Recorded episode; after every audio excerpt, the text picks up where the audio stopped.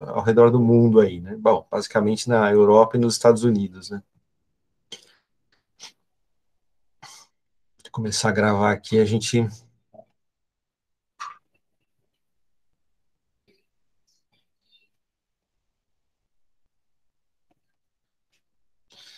Ah, só para avisar, eu estou pensando no final da, tô pensando no final da, da, da aula, né? De dar um tempo também para quem quiser falar sobre trabalho, tiver alguma ideia, quiser discutir. Teve uma pessoa que mandou uma ideia por e-mail, assim, que eu achei muito boa. Fiquei depois pensando numa coisa e quiser discutir, a gente pode conversar um pouco. Acho que pode ser uma boa ideia para todo mundo ver mais ou menos o tipo de tema que pode ser é, discutido, né?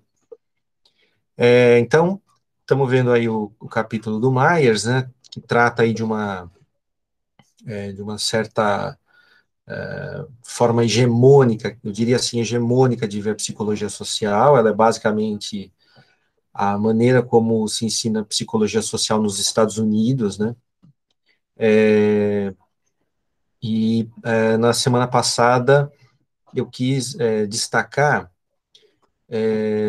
na verdade, três temas ou conceitos, né? Primeiro era de atitude, o segundo era de é, os experimentos de obediência e o outro era de é, pressão de grupo e conformismo, né? Digamos, eles formam aí um, um conjunto que está na, na, na, digamos, na, que forma talvez o, a parte mais nobre da psicologia, da história da psicologia social em termos dos experimentos e pesquisas empíricas que foram feitos aí ao longo dos anos, né? É, e eu deixei um, um outro experimento para a gente contar hoje como uma recapitulação, né, para a gente conversar um pouquinho hoje como recapitulação desse capítulo, né? Eu vou compartilhar a tela com vocês aqui.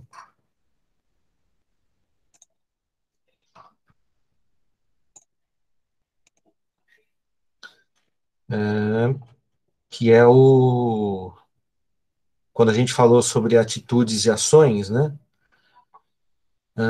Cadê a influência do papel, né, sobre a atitude? Né, a influência do papel social sobre a atitude, né? É, quando eu falei que se a gente adota um papel social diferente, os nossos valores começam a mudar em conformidade com esse papel, né? E existe um experimento muito famoso sobre isso na, na, na psicologia social norte-americana, que é o experimento prisional de Stanford. Foi feito pelo Philip Zimbardo, que depois se tornou até presidente da Associação Psicológica Americana, né? Que é o posto de maior prestígio da psicologia mundial, assim, né? E o Zimbardo, ele queria estudar de que maneira os papéis sociais afetam as atitudes das pessoas, né? E ele então pegou um setor lá da Universidade de Stanford, onde, onde ele trabalhava, e assim, durante as férias e tal, ele, ele separou um setor e transformou numa prisão simulada, com grades e tudo. É, e fez uma chamada, assim, por, pra, por voluntários para participarem de um experimento, né? E uma boa parte eram estudantes, né, universitários, gente da própria universidade e tal. Então, é, uma parte era sorteada para fazer o papel de guardas da prisão e outra parte para fazer o papel de prisioneiros, né? E eles foram, assim, bem é, preocupados com os detalhes, né? Então, os prisioneiros eram buscados nas casas, né? É, com uma viatura, entre aspas, da polícia, assim, um carro pintado, né? Como se fosse uma viatura da polícia, então é, o policial, entre aspas, batia lá na, na, na, porta da pessoa, algemava a pessoa, assim, né, tudo estudante, assim, voluntário da, da pesquisa e tal, ganhava, nos Estados, Unidos, nos Estados Unidos eles pagam esses voluntários, né, então a pessoa ganhava lá, sei lá, 100 dólares, né, alguma coisa assim, isso é a década de 70, e a ideia era passar é, 13 dias na prisão, nessa prisão simulada. Então, os presos ficariam ali 13 dias presos, e os guardas, eles poderiam ir para casa e depois voltar, e haveria um revezamento dos guardas, né? E tinha só uma... As duas únicas instruções é que os guardas não podiam deixar os presos fugirem, e que tinha, e os presos tinham que comer. Era isso, né? Os guardas tinham uniforme, bota, é, óculos escuros e tal, e o, os presos é, só vestiam um avental e chinelo de dedo. Assim. Então teve uma, um conjunto ali de, é, de manipulações experimentais ali que o Zimbardo fez, né, para degradar a imagem dos presos e, e emprestar autoridade para a imagem dos policiais. E ele queria ver o que ia acontecer e tal, né? É, ficaram monitorando, né, por é, o tempo todo, assim, o que estava acontecendo com eles. É, e o que, que aconteceu, né? Conforme foram passando os dias, o que começou como uma brincadeira, quer dizer, as pessoas davam risada, assim, foi aos poucos se tornando mais sério. Então, os guardas foram se tornando cada vez mais ríspidos no trato dos presos, no trato com os presos, né? E depois de alguns dias começaram a ficar é, agressivos com os presos, entre aspas, né? É, e a coisa foi é, escalando muito rapidamente, até que começaram agressões físicas dos guardas contra os presos. E vejam bem, são todos, né? Eram todos colegas de, de universidade, assim. E o Zimbardo, então, cancelou o experimento no sexto dia. Ou seja, depois de seis dias, os guardas começaram a bater nos presos. Né? É, e o, o, Zimbardo ele fez uma série de pequenos procedimentos lá para testar o que estava acontecendo, né? Então, é, as pessoas podiam ganhar liberdade condicional, né? Então, tinha uma, uma banca de, de juízes, né? Que entrevistavam os presos para saber se a pessoa podia ganhar condicional e sair da cadeia e tal, porque o Zimbardo começou a perceber que os presos estavam começando a ficar é, fora de si já, perdendo, uma, perdendo a noção de tempo, assim, e ele quis verificar se isso realmente estava acontecendo, né? Então, teve uma das, uma das variações experimentais, era assim, enquanto o preso estava sendo entrevistado, o agente da condicional, é, to, todo mundo da, da banca, né, saía, e ficava só um agente ali da condicional, entre aspas, né, entrevistando o preso. E esse agente oferecia para o preso assim: se você quiser, eu deixo você sair, desde que você me dê os 100 dólares que você ganharia é, participando desse experimento. Né? E o preso aceitou. Né? O que é uma, uma, uma, coisa muito esquisita, porque assim, é, qualquer voluntário de pesquisa pode sair a qualquer momento. É só dizer eu quero ir embora. E a pessoa pode sair. Só que ela não ganha dinheiro, então ela não precisa fazer acordo com ninguém para sair. É só ela chamar o pesquisador e dizer que ela ir embora. Né? O que eles queriam mostrar é que os presos estavam é, perdendo a noção da, da, da, da, situação em que eles realmente estavam, que era um, um experimento e tal. Né?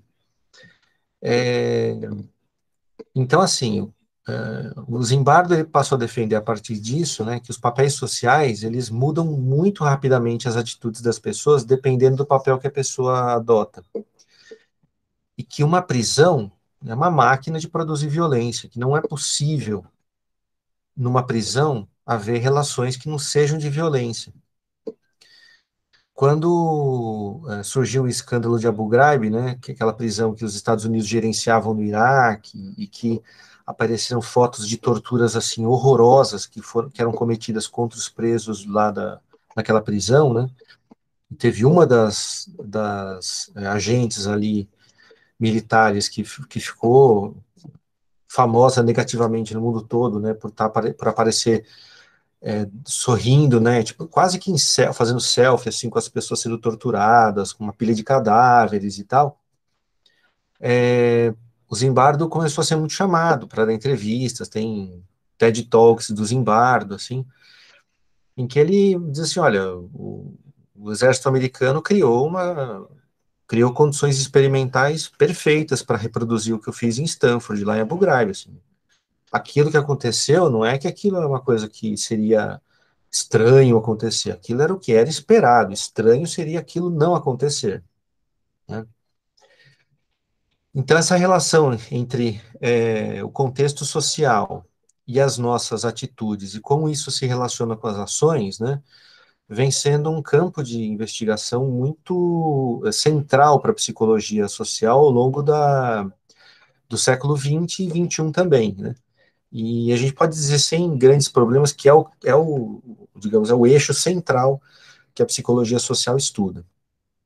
E na semana passada, né, a gente viu influência social, quer dizer, como é que o contexto social é, grupal, né, a interação em grupo influencia é, o nosso comportamento, muda o nosso comportamento, né, então a gente viu o estudo do Solomon Ash sobre conformismo e depois o estudo do Milgram sobre obediência, né.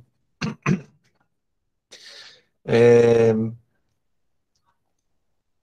e aí tem uma, uma, um aspecto específico, né, da, da influência social que diz respeito à influência do grupo especificamente, né, é, que são estudos que é, buscaram saber como é que um pequeno grupo interfere no nosso comportamento, é, focando o estudo no, no, no, fenômeno do pequeno grupo, né, porque quando você estuda conformismo, obediência, você pode tentar extrapolar para o nazismo, para grandes fenômenos sociais, eventualmente, né? Mas existe uma, uma, uma, preocupação também em estudar o pequeno grupo, quer dizer, como é que uma pessoa entrando numa, sei lá, quando a gente começa a estudar numa, numa universidade, a gente entra num grupo de amigos, lá, geral, né, ou entra na turma, então como é que a, a nossa participação num pequeno grupo influencia nosso comportamento, né? É, e essa, esses estudos, né, eles estão entre os primeiros, né, que a psicologia social fez. Você tem estudos a, a respeito disso, assim, no final do século XIX, já sendo feitos, né. E os primeiros que foram feitos foram estudos, assim, que hoje são, são bem bobos até, né, mas, enfim, que era, por exemplo, você colocar uma criança enrolando uma carretilha de pipa, enrolando a linha assim de uma, de uma pipa, né? E aí você punha uma outra criança do lado da, dessa primeira e instruía essa segunda criança a enrolar a carretilha bem rápido, para ver se a primeira acelerava também. E aí os pesquisadores viam quanto que a primeira acelerava, e via que ela acelerava bastante, né? Quem fez academia já viveu isso, né? Que é quando você está na esteira, andando assim relativamente devagar, aí na esteira do lado aparece um atleta que começa a correr, né? Aí você olha e dá uma acelerada na sua esteira, né? Porque você não quer ficar atrás da pessoa, né? Então existe um fenômeno de, digamos, de contágio social, né? Que acontece na unidade social mínima, diríamos assim, que é de uma pessoa na frente da outra, né? E que é o que a gente chama de é, influência ou presença de outra, ou seja, de outra pessoa, né? E essa presença ela pode ter então esse, esse caráter de aumentar o nosso desempenho de uma. Desligar aqui. Ele pode ter esse caráter de, de aumentar o nosso desempenho de uma ação. E a gente chama isso de facilitação social. É quando a presença de outra pessoa aumenta o nosso desempenho. Né? É, atletas tem, tem isso, né? Então, quando você vê um atleta desempenhando sozinho, é uma coisa. Quando ele está competindo com outro atleta, o desempenho aumenta, né? Um exemplo disso é justamente na, na bicicleta, né? Então, tem aquela... Tem algumas é, é, modalidades em que o atleta, ele, ele é, tem que pedalar sozinho, né? É, ou no máximo contra uma única pessoa, mas em geral, mas tem uma modalidade em que ele pedala sozinho, e a tendência é que os tempos nessa modalidade sejam menores do que quando tem uma outra pessoa pedalando junto. Então, uma outra pessoa na sua frente, você tem um desempenho maior. Né? E existe também uma situação em que essa presença diminui a sua, seu desempenho, que é o que eles chamam de social loafing. Tradução em português aqui ficou como vadiagem. Né? Não é uma, uma tradução muito boa, assim, mas é, quer dizer que seu desempenho pode diminuir na presença de outra pessoa, né? E isso acontece, por exemplo, no cabo de guerra, né? Se você tiver, todo mundo deve ter brincado de cabo de guerra, você tem um grupo puxando a corda de um lado, outro grupo do outro. Cada uma das pessoas no grupo está fazendo menos força do que faria se estivesse sozinho. Mesma coisa que quando, sei lá, tem várias pessoas para carregar uma geladeira, né? Nenhuma dessas pessoas está fazendo toda a força que pode. Por quê? Porque tem mais gente para distribuir o trabalho. Então, a, a vadiagem social, o social loafing, né, é o efeito contrário ao da facilitação social. Existe um outro fenômeno, né, que é, é, é que tem a ver com essa é, participação nossa, né, é, em pequenos é, grupos, né, ou, enfim, quando a gente está na, na, na, presença de outras pessoas, né, é, que implica uma mudança no nosso comportamento individual, né, que é o que se chama de desindividualização. Então, é, é, uma, é um fenômeno pelo qual nós perdemos nossas características individuais na presença de um grupo. E a desindividualização ela acontece, por exemplo, né, como eu brinco de vez em quando na torcida de futebol e não sei o quê, você pode viver uma desindividualização, né? É, porque você tem certas características de comportamento que num certo grupo elas podem diminuir muito. Uma, uma uh, forma de aumentar a desindividualização é você tornar os participantes anônimos, né? E um exemplo né, de uma situação positiva em que isso acontece no Brasil, né, era, né, o carnaval, quando existia. É, que as pessoas põem máscara e ficam anônimas, né, nos salões e tal, e aí ninguém é de ninguém, né.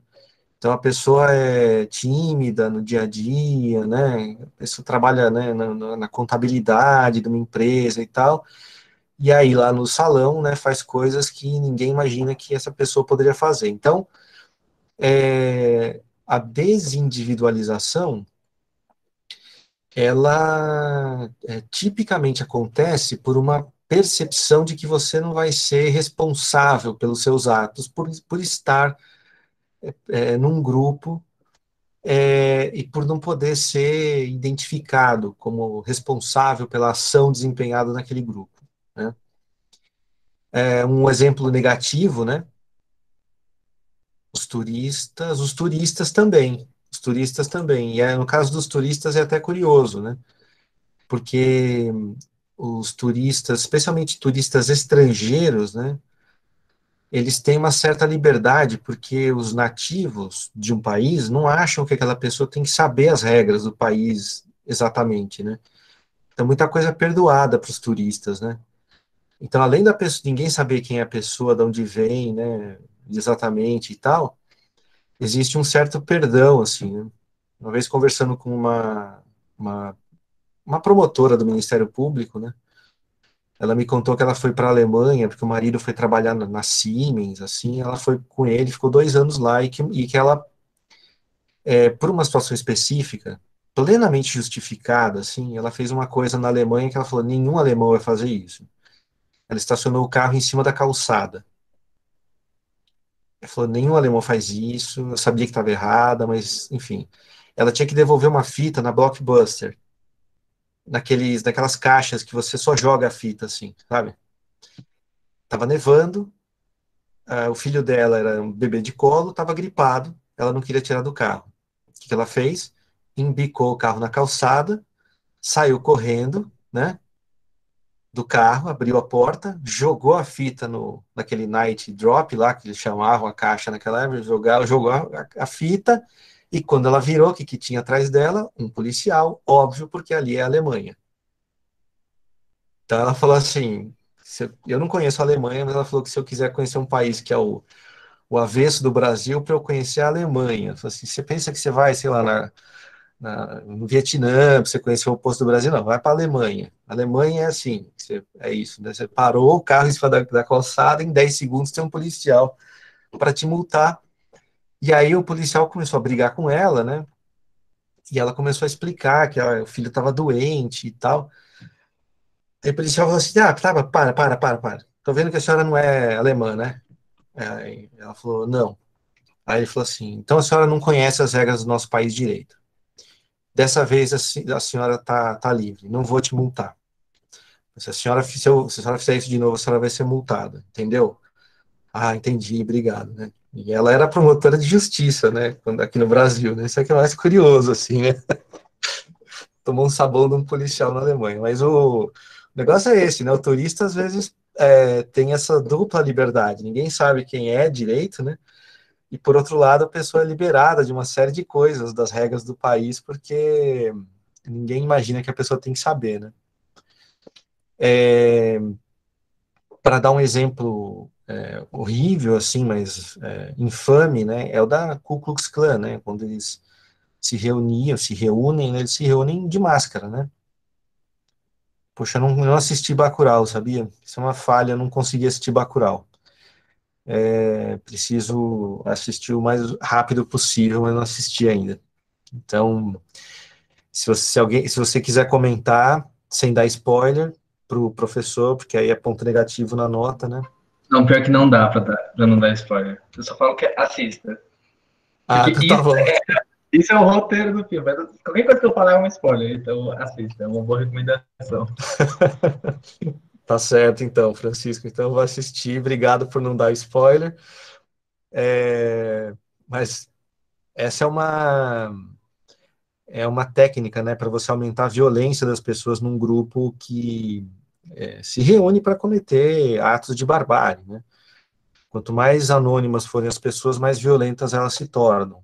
Né? Então, ao mesmo tempo que tem um efeito libertador, né, por exemplo, no carnaval, pode ter um efeito de aumentar, de diminuir, de diminuir as inibições sociais, inclusive para agressão, né? É, existe um outro tipo de. Até que tudo bem, né, gente? São coisas relativamente simples, né? Assim, acho que não... são coisas muito empíricas, né?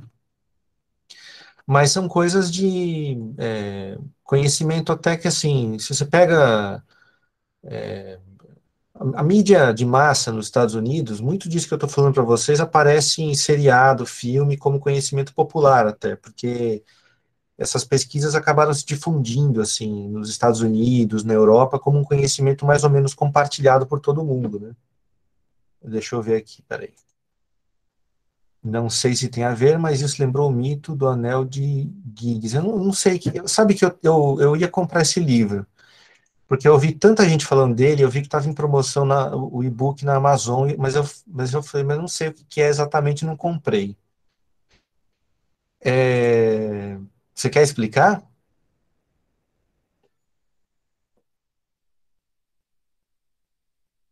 Tá,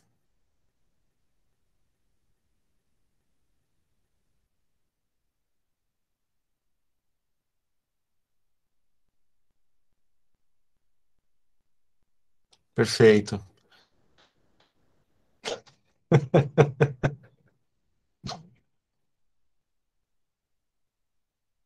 É isso mesmo. É, essa é uma, é, digamos, seria uma desindividualização em nível puramente individual, né? Exatamente isso. Deixa eu ver se eu consigo. É, opa. Consigo colocar aqui, só para ver os comentários, que eles estão aparecendo e desaparecendo, que estava com a tela dividida.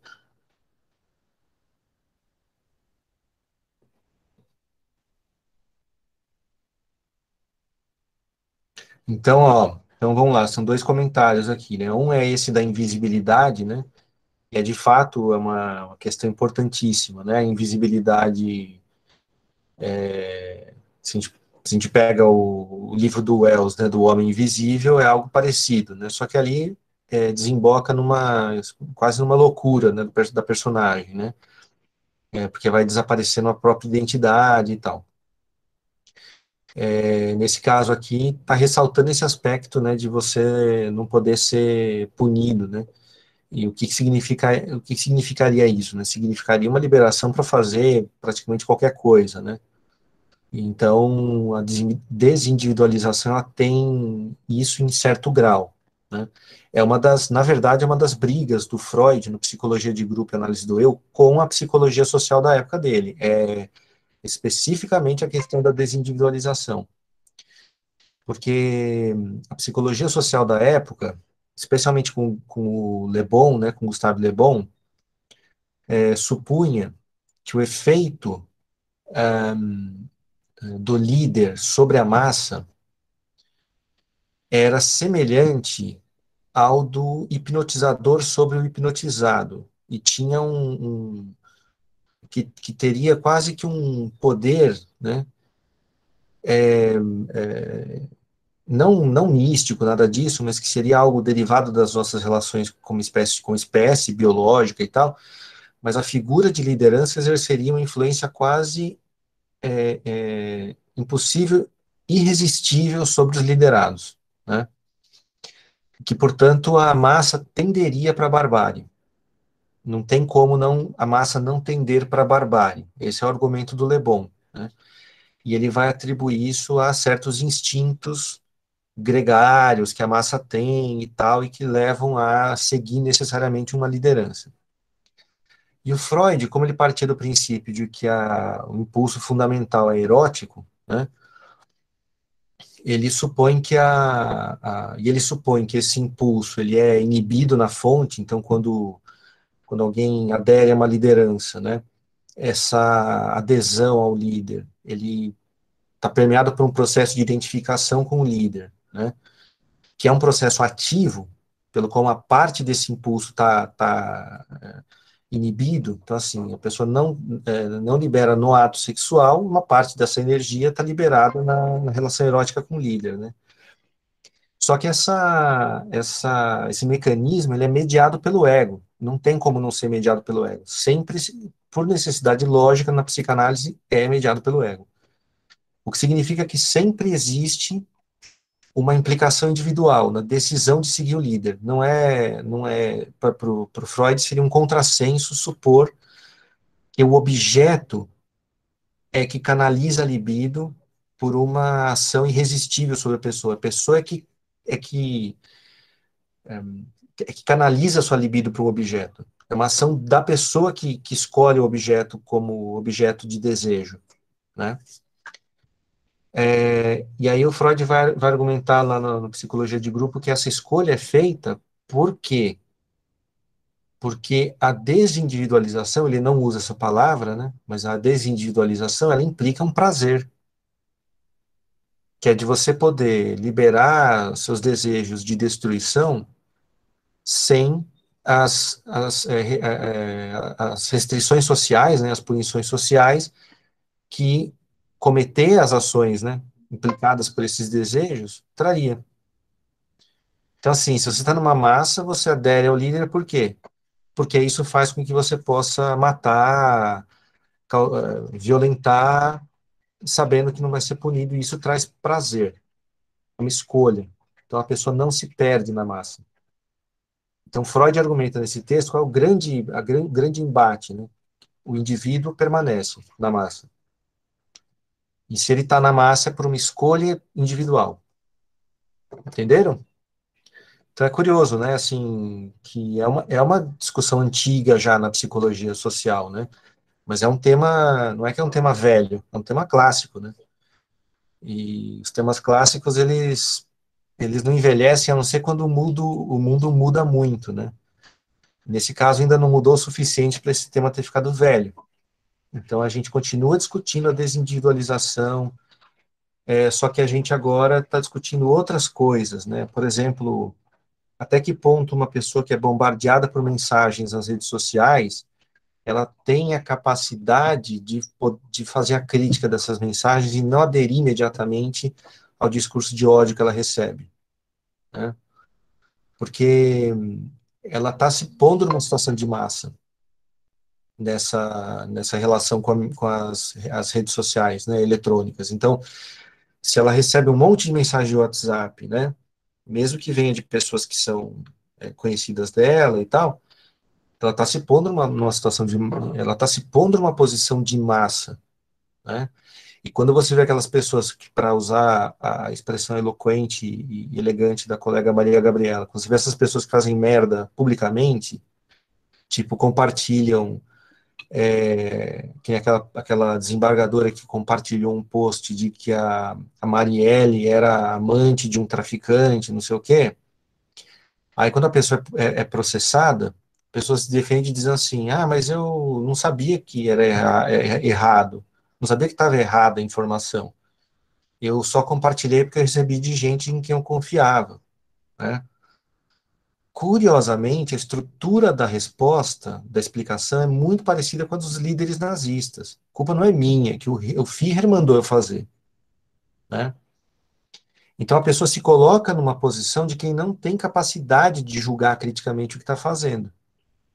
Para o Gustave Le Bon, isso era verdade. A pessoa não tem essa capacidade naquele momento. Para o Freud, não. Para o Freud, é sempre uma decisão do indivíduo. E uma briga, né, que tem aí nessa no meio disso, né, é que por um lado, o Le Bon, ele pode desembocar numa atitude conservadora de dizer as massas são incontroláveis, tem que ter uma força externa que, que, que exerça coação sobre as massas para que elas não se transformem numa massa desordenada que destrua tudo, destrua a civilização. Então tem que ter uma elite que mande na massa né? Esse é um aspecto conservador da posição do Le Bon. Por outro lado, existe um aspecto conservador na posição do, do Freud, que é o de dizer assim, o responsável por tudo é o indivíduo. Né? Então, se você faz alguma coisa que dá errado na sua vida, a culpa é sua. Né? E essa tensão entre as duas posições, né, sempre aparece nas discussões em psicologia social quando quando a gente mistura política na jogada, né? Porque você pode acusar os psicanalistas de, seguindo Freud, serem conservadores, ou de serem inimigos do conservadorismo, até do, do reacionarismo, né? É, ou você pode acusar o, o, o Le Bon de ser um, um, um, conservador e reacionário, né, por um lado, ou por outro, de reconhecer que o meio social é que determina o indivíduo e que o meio social é, é que faz a gente ser o que a gente é. Então, digamos, o indivíduo não é prioritário, não é o primeiro, não é a base da sociedade, pelo contrário. Vocês percebem como essas discussões não são triviais, né? Assim, elas são, são sutis e sofisticadas, né? E esses autores são também autores muito sofisticados. E a gente tem que é, sempre ler esses autores com essa com essa preocupação de entender em, prof, em profundidade, né, o que eles estão tentando mostrar para a gente. Então isso é desindividualização, tá? Existe, é, existem dois é, grandes é, fenômenos que vêm do que a gente chama de efeitos da interação de grupo. Quando você põe um pequeno grupo para interagir por muito tempo, então agora o foco não é a mudança do comportamento do indivíduo, mas o que acontece como grupo, como um todo, quando ele interage por muito tempo. Só um segundo. Só, um segundo, pessoal. Mas a ligação eu vou ter que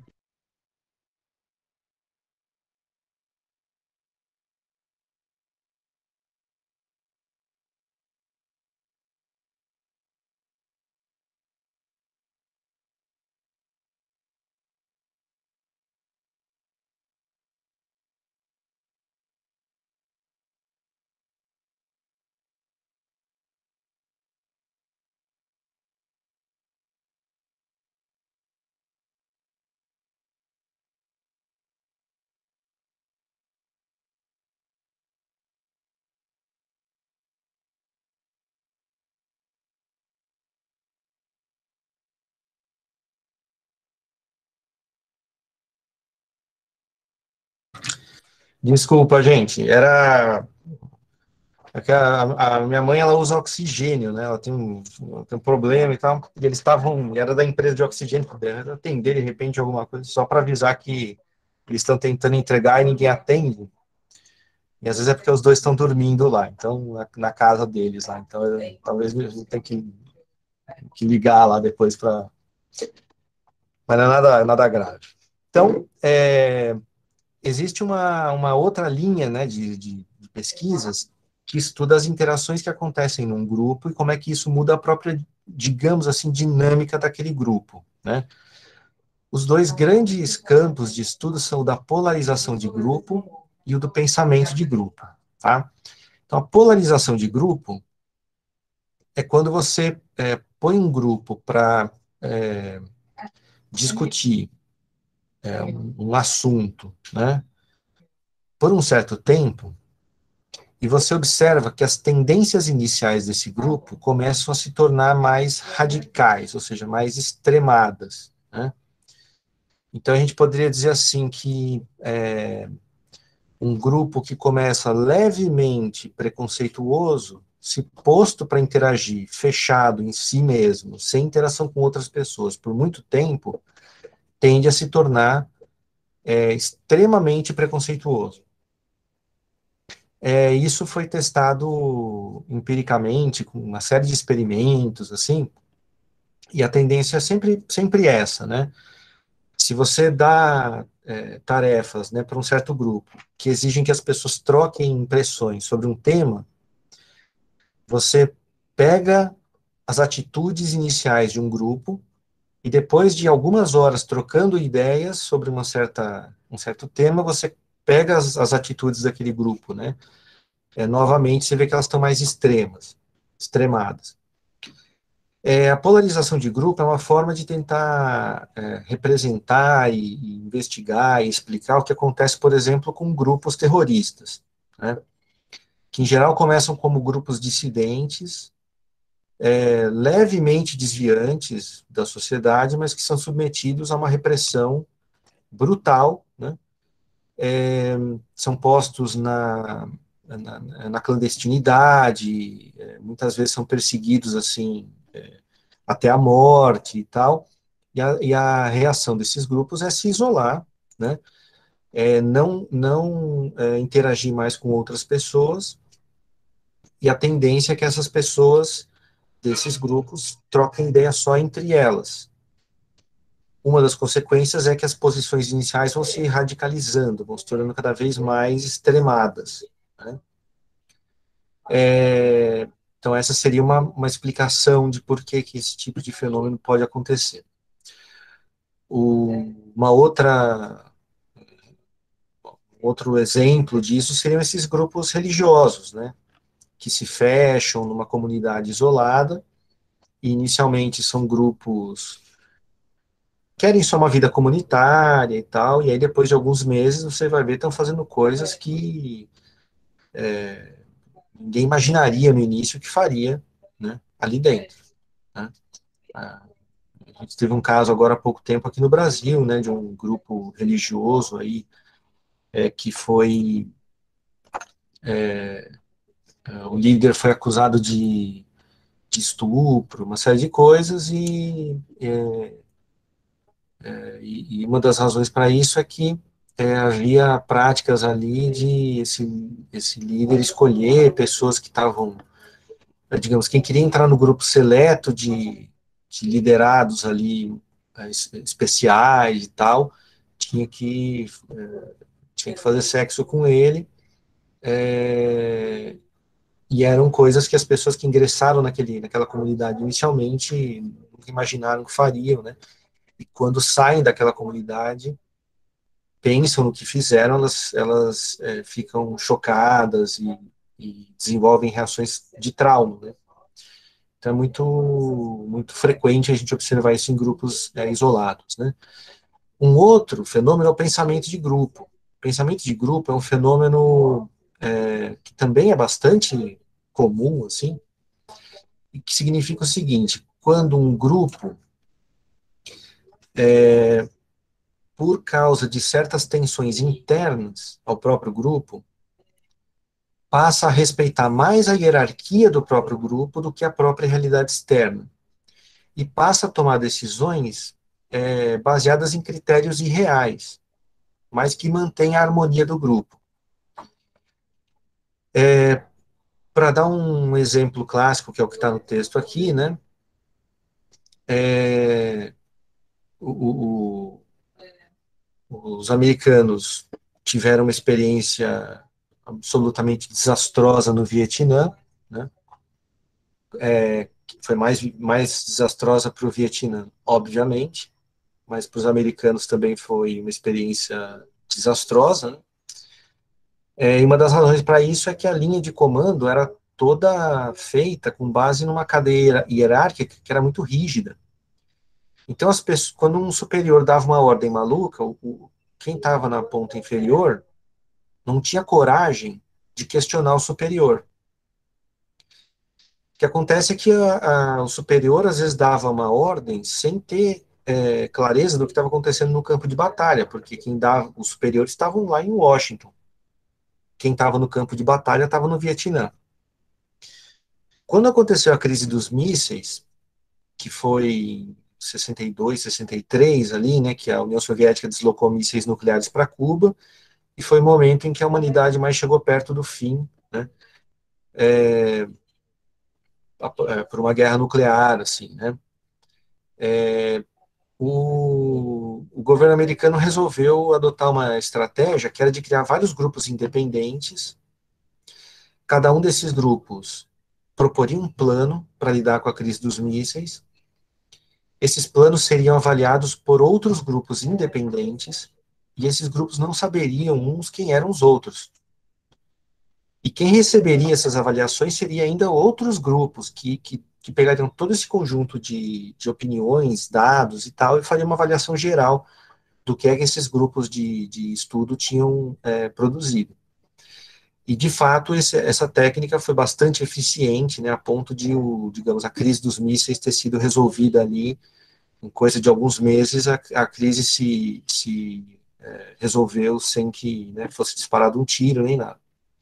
Então, pensamento de grupo, né, o group thinking, é quando um grupo é, começa a delirar, né, para manter a harmonia interna, para não desrespeitar seus líderes superiores, e começa a tomar decisões absolutamente irracionais, irreais, é, alucinadas, né, é, e fazer coisas que estão completamente fora da realidade, muitas vezes, tá? E você tem isso em grupos que são muito hierarquizados. Quando, é, quando você tem né, governos que, em que existe uma concentração muito, muito grande né, de poder na mão de uma única pessoa, existe uma tendência para esse grupo desenvolver pensamentos de grupo, né? É, e aí acho que a gente não precisa nem, assim, não preciso dizer muita coisa, né? Assim, a gente tem uma, uma presidência em que o presidente ele se arvora, né, o direito de demitir qualquer pessoa que discorde dele. Né? E a tendência é que essas, esse grupo, né, que orbita em torno dele, desenvolva pensamento de grupo. Né? E é, é basicamente isso que, que que deve acontecer. Entenderam? O que é pensamento de grupo? Tá?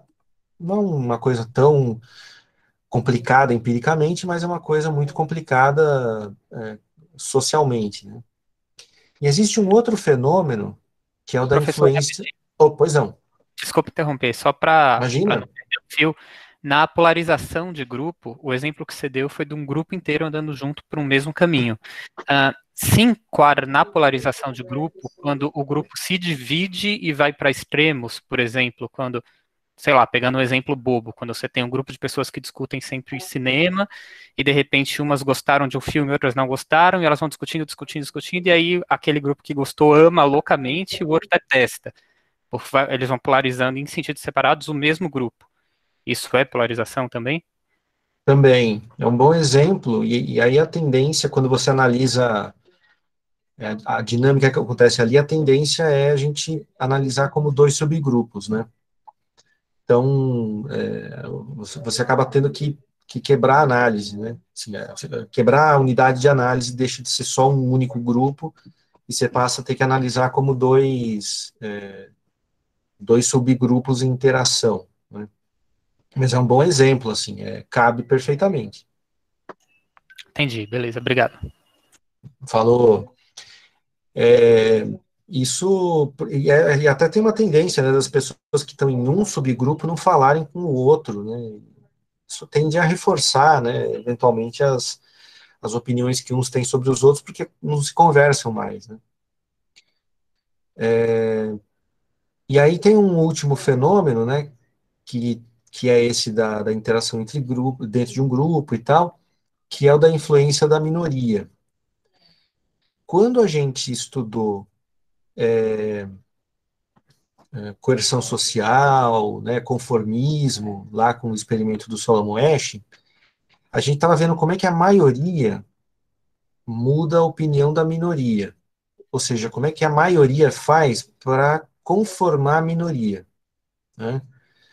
Então, o que o Solomon Ash estava mostrando é que se você tem oito pessoas que concordam e uma que discorda, né, existe uma tendência de que essa que discorda passe a concordar. Mas existe uma, um outro fenômeno que é o de que, em muitos casos, né, essa pessoa que discorda, ela convence as outras e ela muda a opinião do grupo. Nesse caso, a gente tem uma minoria influenciando a maioria. Quem estudou isso foi é, talvez o, o maior é, psicólogo social assim da, da minha geração, quero dizer, vivo, né, enquanto eu estava estudando, mas que morreu há dois anos, que foi o Moscovici. Ele era radicado em, é, na França, né, e ele era de origem polonesa, talvez, me lembro agora, mas é, é ele, ele fugiu do nazismo, foi para a França e tal, e se radicou na França e ele era provavelmente o maior psicólogo social vivo, né, até dois, dois, três anos atrás já, quando ele morreu. E ele é, é criador de uma teoria muito importante na psicologia social, que é a teoria das representações sociais. Em algum momento na vida de vocês, vocês vão trombar com essa teoria por aí, que a gente não vai ver nesse curso.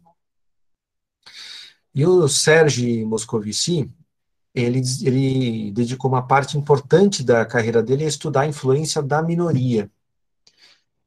E ele estudou em que condições uma minoria muda a maioria.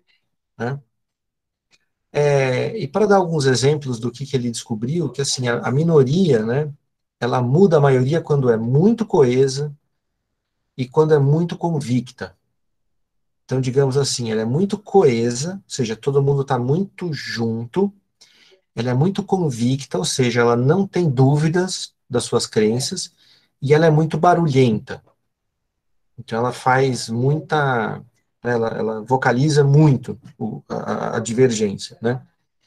Essas três condições tendem a fazer com que minorias mudem as maiorias. Essa não quer dizer que isso seja regra, mas existe uma certa tendência. Mas agora a convicção e a coesão são duas características é, quase universais, né, de, de, minorias que se tornam maiorias com o tempo, né. Se a gente pegar, por exemplo, o cristianismo, né, ele começa de uma minoria no Império Romano, se torna uma maioria, e essas características podem ser observadas no cristianismo. A gente pega o movimento evangélico né, nos países católicos, especialmente a gente pega Estados Unidos, Estados Unidos, a gente pega no Brasil acontecendo, mesmo na, na, na Europa com o protestantismo, uma coisa parecida, apesar de ser muito complexo e tal, mas uma coisa parecida acontece, né? Então, assim, o que o Moscovici queria mostrar é que nós não somos simplesmente seres que se conformam, então, no lado positivo, nós também somos seres que resistem e que brigam e que transformam a realidade. Né? É a imagem que a psicologia social é, pós Segunda Guerra, né, foi criando de seres absolutamente conformados né, à situação social, Moscovici foi é, tentando quebrar, né, e foi é, conseguindo com base numa série de estudos empíricos assim bem interessantes e uma série de trabalhos teóricos também. Deu para entender, né, qual é a questão do Moscovici. Então, ele queria mostrar que as minorias são capazes de resistir, se impor, inclusive transformar.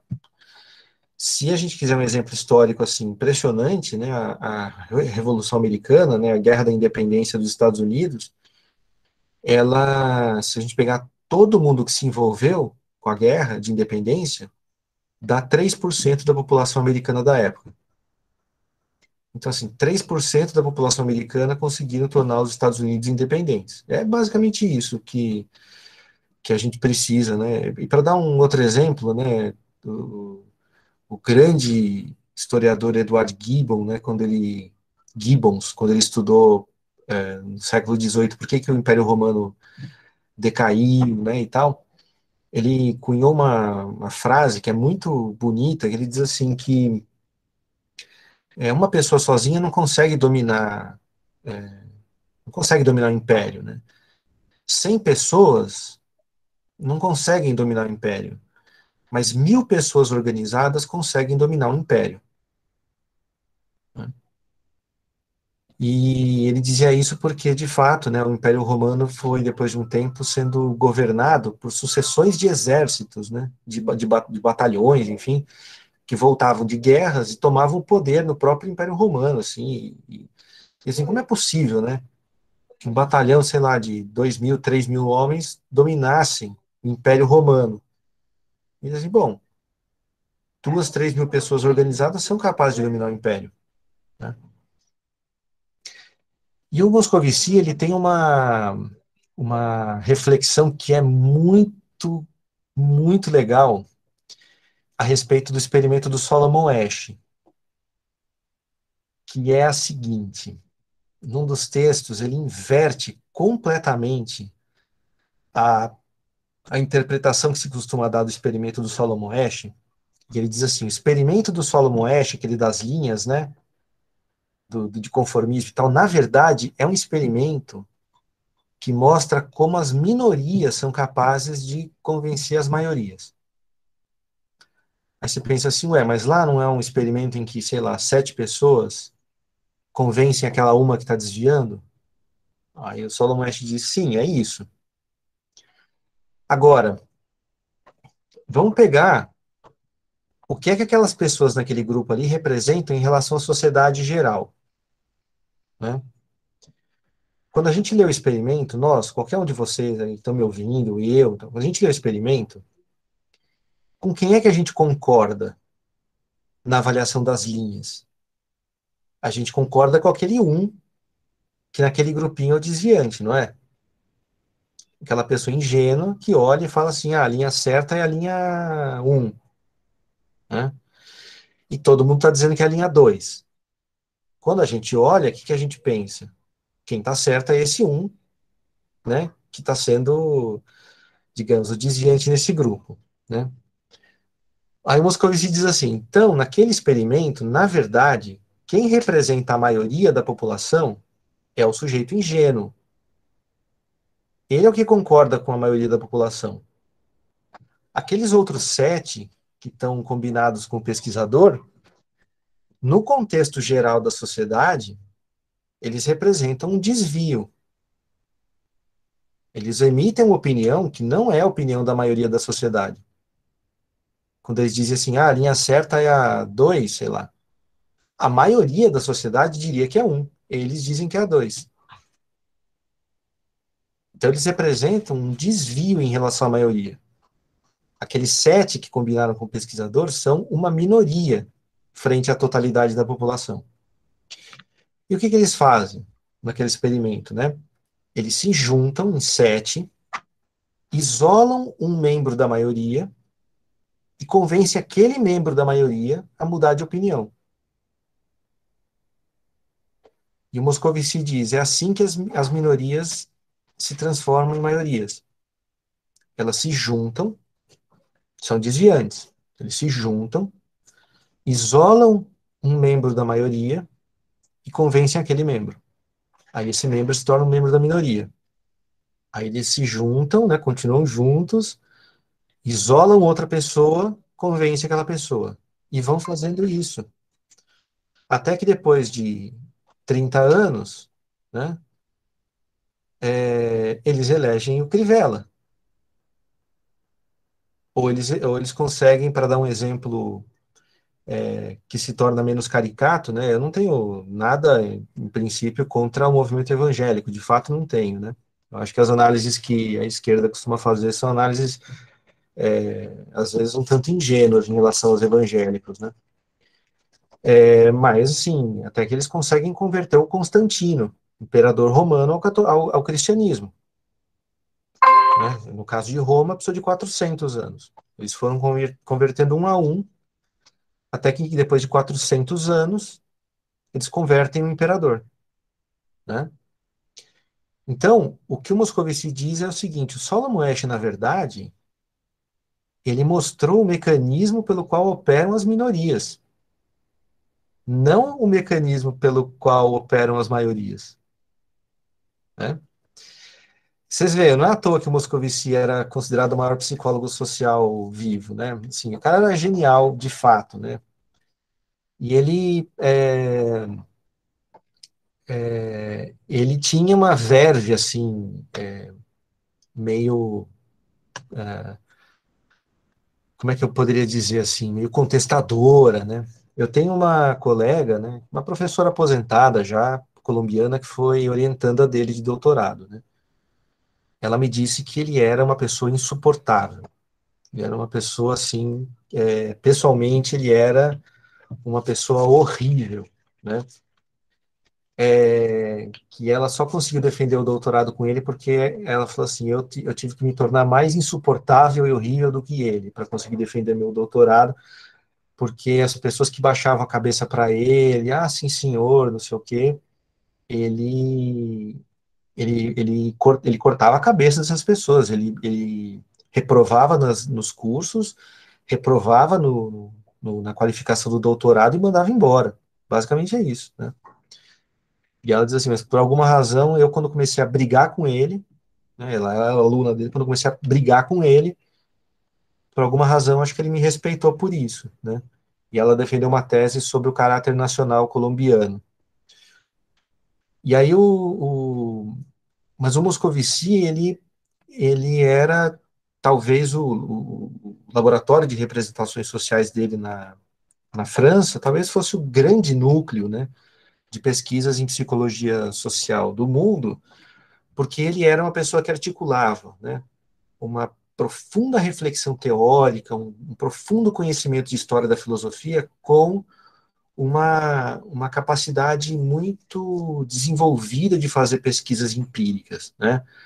Mesmo sem ter aquelas é, os recursos que os americanos tinham e tal, mas ele, ele era muito capaz de desenvolver é, pesquisas empíricas rigorosas, assim, e ao mesmo tempo articular isso com uma profunda discussão filosófica do que eles estavam estudando lá. Então, essa, essa, uh, esse conjunto né, de, de, de, estudos que a gente veio fazendo até aqui, que a gente veio vendo até aqui, qualquer manual de psicologia social, e os que a gente vai ver agora também, qualquer manual de psicologia social vai ter isso daqui. Né?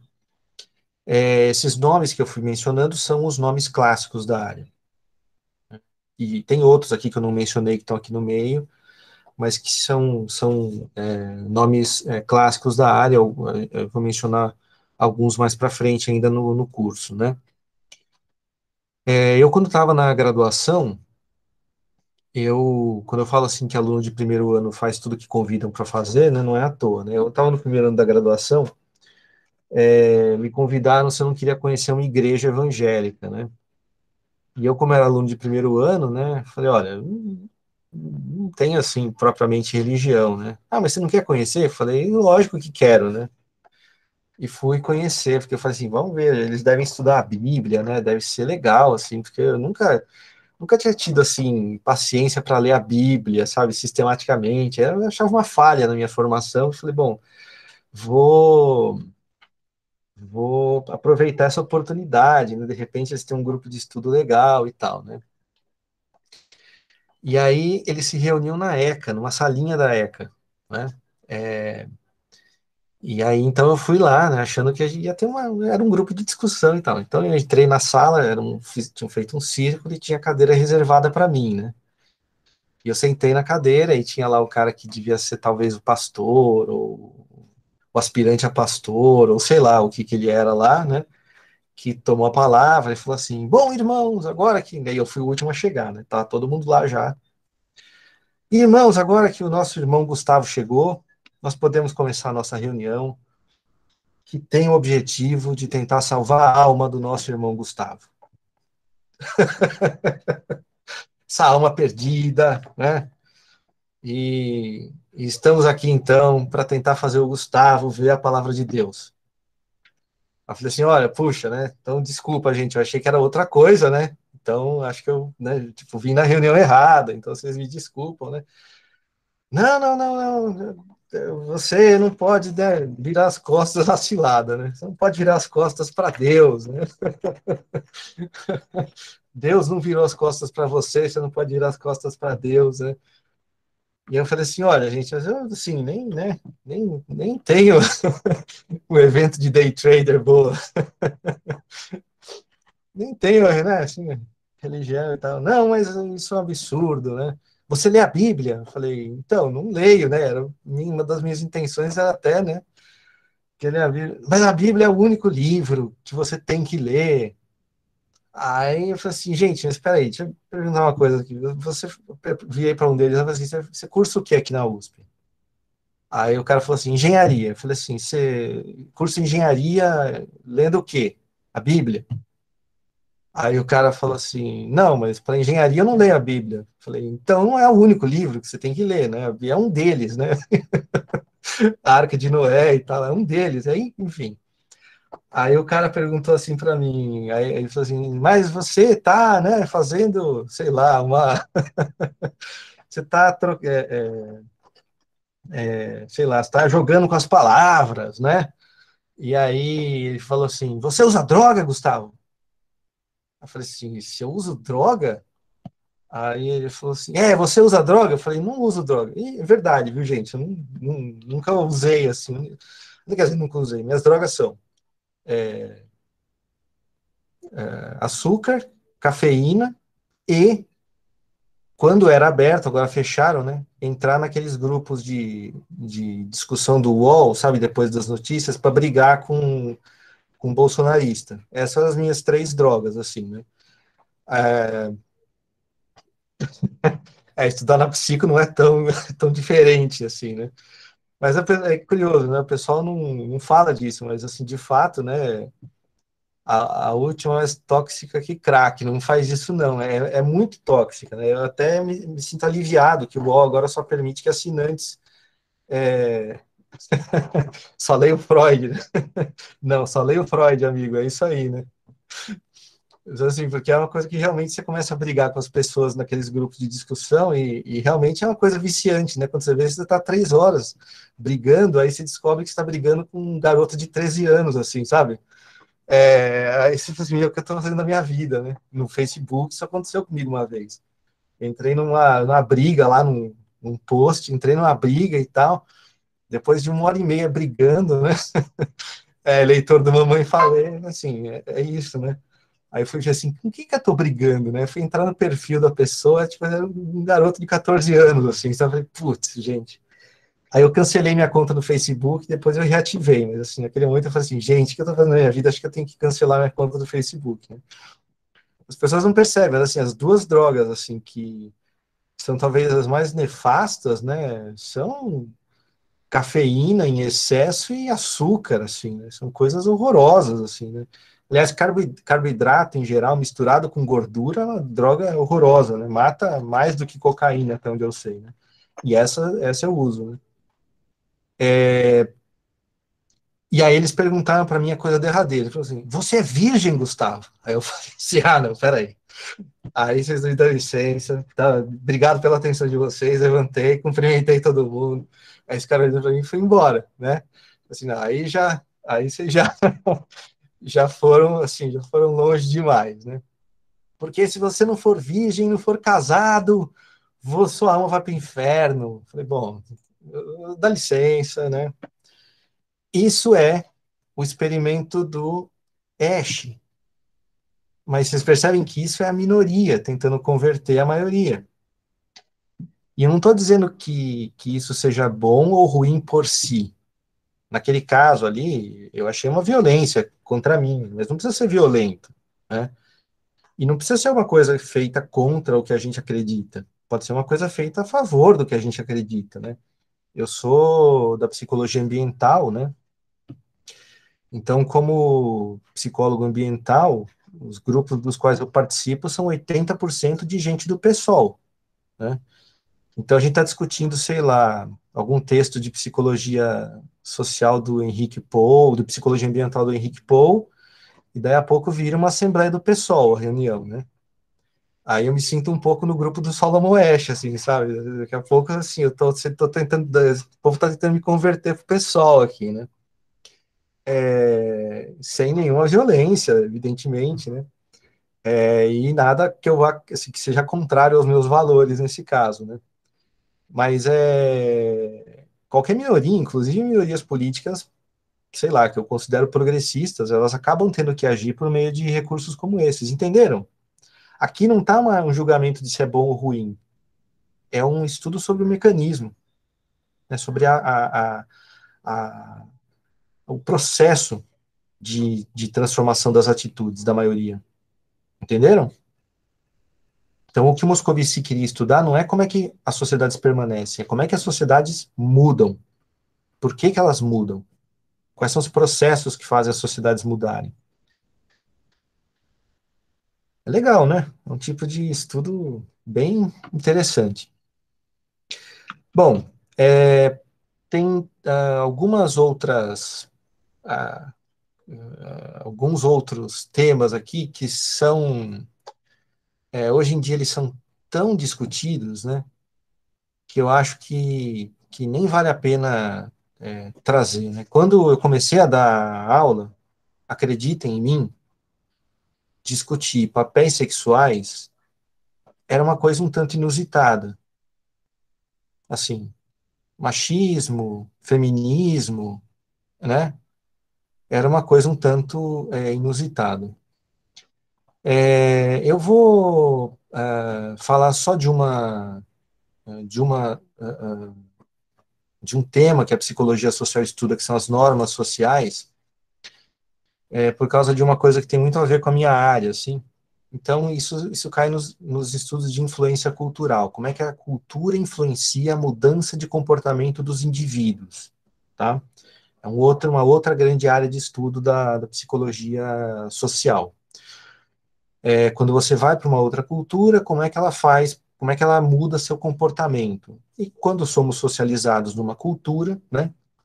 Quando somos é, é, crianças e somos socializados num certo ambiente cultural, é, o que, que, isso cria em nós. Né? Então, a psicologia social sempre quis é, estudar o que, que acontece com as pessoas que, é, é, enfim, o que, que, depende da cultura, o que, que não depende da cultura no nosso comportamento. Né? E um dos temas fundamentais é o das normas culturais, né?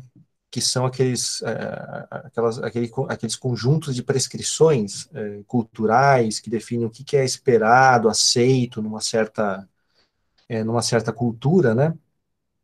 Aquilo que se torna, digamos, uma expectativa social naquele, naquela, naquela cultura, né?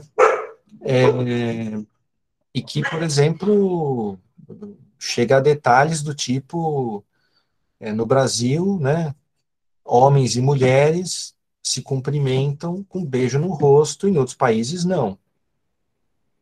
Mas ainda vai a mais detalhes, né? Em São Paulo é um beijo no rosto, no Rio de Janeiro são três, no Nordeste são dois. E quando você erra, né? Porque tem uma pessoa do Nordeste, outra do Rio, Rio de Janeiro são dois, tá? No Nordeste, Minas Gerais, são três para casar, perfeito. Coreografia do beijo, então é isso aí. São Paulo é um, Rio de Janeiro são dois, Minas Gerais são três, né? Aí você erra a coreografia, fica uma situação meio esquisita que ninguém sabe para onde vai, né? Três para casar. Isso é, é, quem nunca errou a coreografia do beijo assim, né? E aí fica uma situação estranha, né? É, e e quando eu era adolescente, né, às vezes você estava cumprimentando muita gente, e eram, sei lá, cinco meninas com meninas e um rapaz, né? Então você cumprimenta uma menina com três beijos, outra menina com três beijos, e aí quando você vai cumprimentar o rapaz, você vai dar um beijo no rapaz, e o cara fica te olhando assim, né? Hoje em dia isso já não tem mais problema, né? Ainda bem. Mas o, o as normas culturais, elas chegam, né, a detalhes desse tipo, assim, né? E o que os psicólogos sociais estavam interessados em, em, estudar são essas situações de constrangimento que surgem quando uma norma social é, é um pouco é, é, é ambígua, né? O que, que acontece com as pessoas que estão naquela situação um pouco ambígua? É, uma das explicações, né, a respeito de por que as normas existem, por que, que elas operam assim, com essa força, né? Porque elas, elas economizam muita energia, né? Então, assim, se a gente já sabe o que esperar em certa situação, você não precisa ficar pensando toda hora o que fazer, você faz aquilo e todo mundo aceita. Então, para dar uma explicação tipicamente é, norte-americana para por que essas normas existem, né? É, uma das, da, um dos fenômenos, né, que é regulado por norma social, e que quem estudou foi o Robert Sommer, que não, é, não era psicólogo, ele era arquiteto, se eu não me engano, ou geógrafo, não lembro agora, de formação, mas ele tem um livro é, muito, ele tem uma série de livros muito interessantes, assim, mas um deles se chama Espaço Pessoal. E ele propõe essa ideia, né, de que em volta da gente, a gente cria uma zona de espaço pessoal que a gente não deixa ninguém entrar sem a nossa autorização. Essa zona em torno do nosso corpo, ela tem um tamanho definido. E esse tamanho pode ser medido. A partir de quantos centímetros a presença de um corpo estranho começa a causar incômodo em nós.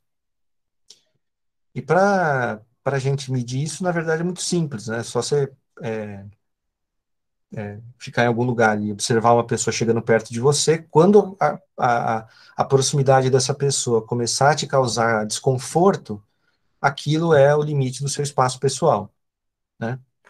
No elevador, por exemplo, nosso espaço pessoal é invadido. E não tem jeito, tem que ser invadido, senão as pessoas não podem usar o elevador. E o desconforto que surge no elevador, ele pode ser explicado pela invasão que todo mundo é, é, comete contra o espaço, o espaço pessoal de todo mundo que está no elevador. E o espaço pessoal varia de cultura para cultura. Tem culturas em que o espaço pessoal é maior. Por exemplo, os países nórdicos na Europa, as pessoas ficam mais longe umas das outras para conversar. Nos países latinos, o espaço pessoal é menor, as pessoas gostam de conversar mais perto. Então, quando um latino está conversando com um sueco, o latino acha que o sueco é frio e distante, e o sueco acha que o latino é entrão, entrão folgado. Por quê? Porque a gente quer ficar perto e o sueco quer ficar longe, digamos assim. Né? Tem uns experimentos muito engraçados em que é, os pesquisadores puseram câmeras é, em cima de um salão, assim, em que ia acontecer uma festa, né? E aí ficaram filmando a festa, e um pesquisador, né, um assistente ali dos pesquisadores e tal, ele é, ia se aproximando das pessoas que ele não conhecia, né, para conversar, e ele ia se aproximando da pessoa. Então a pessoa dava um passo para trás e dava um passo para frente, dava um passo para trás e ele dava um passo para frente, né? E a câmera filmando para ver o que acontecia quando o pesquisador fazia isso, né? É, numa das variações ele fazia isso com a cadeira. Então tinha uma pessoa sentada, né? Ele sentava do lado, ia puxando a cadeira para perto da pessoa e a pessoa ia puxando a cadeira para longe dele. E teve, tinha situações em que eles davam a volta no salão inteiro, com a, a pessoa fugindo do, do, pesquisador, assim, né? E a pessoa não percebia que ela estava fazendo isso, né? Porque a gente não se dá conta, né, de que a gente está protegendo o nosso espaço pessoal, porque ele é, é, é, não é algo que a gente faz conscientemente, muitas vezes, né? E a situação que todo mundo é, vive, né, na fila do banco, quando alguém chega perto de você por trás, né, e, e começa a encostar, encostar, encostar.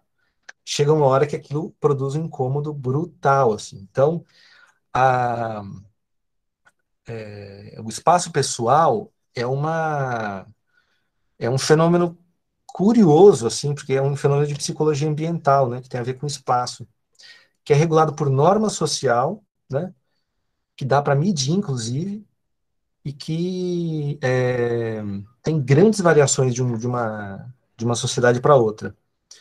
É, e, e, é responsável, às vezes, por uma série de, de, é, de maus entendidos, né, de coisas assim. É, deixa eu ver aqui. Isso é só um exemplo curioso de, de um fenômeno cultural que pessoal, é, espaço pessoal em metrô, linha vermelha em São Paulo em horário de pico, é. É isso, né? Assim, é, é...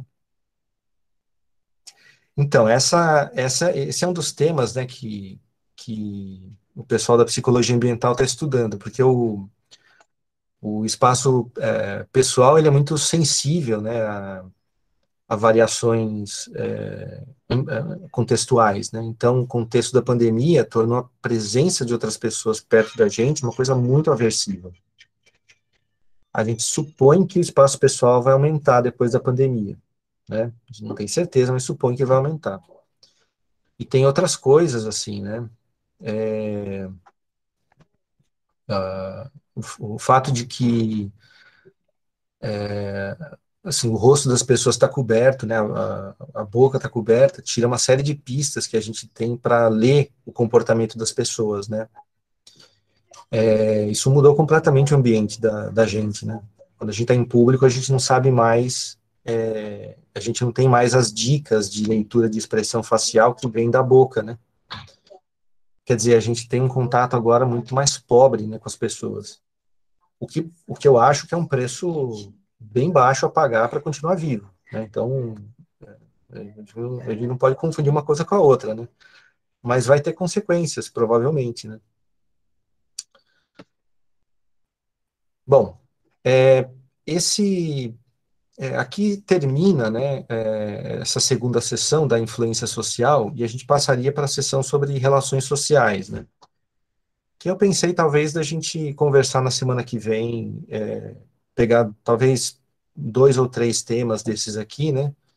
Talvez preconceito, altruísmo, né? É, e agressão, né? Que seriam três temas assim bem clássicos da psicologia social. E a gente encerrar o capítulo na semana que vem, né? Se vocês acharem que vocês já leram, que já entenderam o capítulo, só vocês me, me falarem, a gente parte para outro, é, outro texto na semana que vem. Se não, eu pensei em terminar, para não ficar essa aula muito longa, né, a gente terminar esse capítulo na semana que vem, discutindo é, é, relações sociais. Né? Então, pegar três dos temas ali e discutir.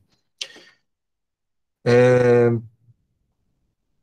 pensei em fazer isso, tá? Então, acho que é, acho que eu vou encerrar por aqui a aula, para ela não se estender muito, e aí eu abro para perguntas e quem quiser falar do trabalho, assim, enfim, quiser fazer comentários gerais também pode ficar à vontade, tá?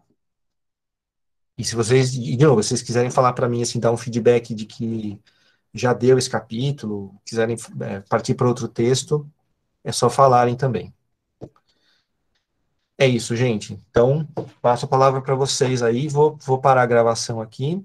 Deixa eu pegar aqui o interromper a gravação, e aí a gente fica mais à vontade para